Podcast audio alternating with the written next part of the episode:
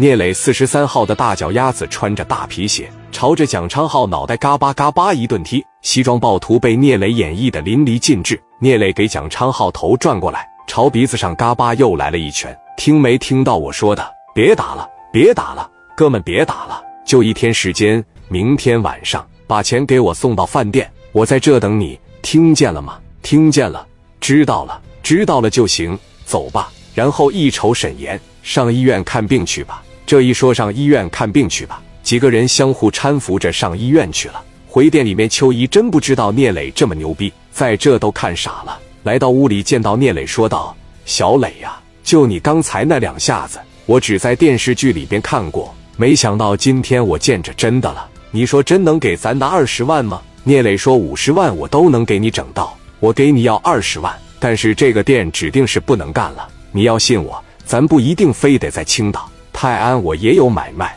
我找个地方给你投资，干个酒店算咱俩的，行吗？秋怡说：“那太好了，行，我相信你呀，你怎么说都行。”现在秋怡已经变成聂磊的小迷妹了。聂磊说道：“你们先找个地方待着，实在不行，你们找小霞在他那借住一宿，到明天晚上的时候，我领着你们过来，帮助你们把这二十万给整到手。完事以后。”咱们就上泰安。秋怡频频点头。现在喜欢聂磊都喜欢的不行了。聂磊这边一走，秋怡找小霞去了。但这时候的沈岩、蒋昌浩内心里边不服了。俩人往病床上一躺，就说聂磊那一脚差点给踢死蒋昌浩。沈岩膝盖让卢建强给打了，基本上下半生是个残废了。沈岩他们这一回从高处跌落到谷底，心里边受不了了。沈岩看着蒋昌浩说：“老弟啊，你这心里边啥想法？”蒋昌浩说：“我他妈打心眼里边我真不服他。”沈岩说：“不服是吧？行，那我问你，你沈哥我是废了，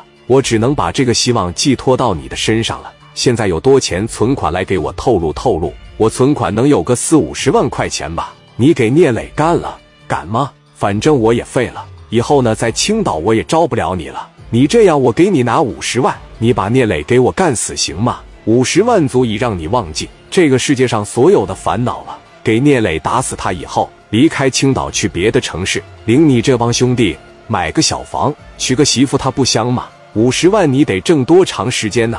现在严哥要钱没用了，哥是个废人了，哥以后可能说下地都是个问题了，所以说就得指望着你了。重赏之下必有勇夫，而且沈岩就给他想个狠毒办法。我告诉你呀，聂磊身边就是有再多的保镖也没事，想办法接近他。拿一把三角小刺刺朝着心脏你就扎，扭头你就跑，白刀子进去，红刀子出来，这五十万就到手了。蒋昌浩当时被沈岩给洗了脑袋。晚上的时候，沈岩这边派兄弟支了五十万的现金，而且还给蒋昌浩打了个电话，直接就说把聂磊弄死以后，医院里边就有五十万现金，随便拿着聂磊身上一样东西过来换这五十万。当时蒋昌浩心里边就激动的实在是受不了了。晚上，一个人就在全豪实业楼下开始盯着聂磊、蒋昌浩那俩眼像饿了好几天的狼一样，瞅着聂磊就下来了。而且聂磊在打电话，好像是要出去吃饭。这个时候，卢建强就已经准备过来开门了，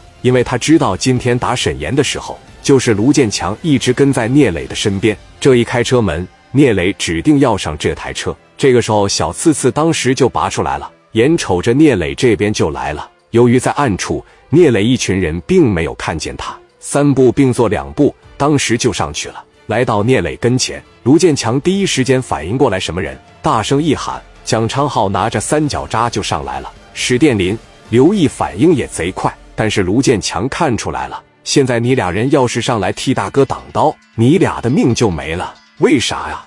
卢建强认识这玩意，这叫冷兵器，这是三角扎，不是三棱扎。卢建强一把给聂磊拽住。往下面一用力，这一刀噗呲一下，直接就扎到奥迪钣金上边了。挥手就要朝着后心口扎，卢建强实在没办法了，朝着磊哥那个肩膀，直接嘎巴就一脚给磊哥一下子给踢出去一米多。你说卢建强使多大劲吧？紧接着这脚刚往回一收，卢建强直接后腰掏出六十四紧握瞄准，然后就听嘎巴一下，直接打蒋昌浩膝盖上了。回手嘎巴又一下。结结实实两下全打膝盖上了，直接就给蒋昌浩打跪下了。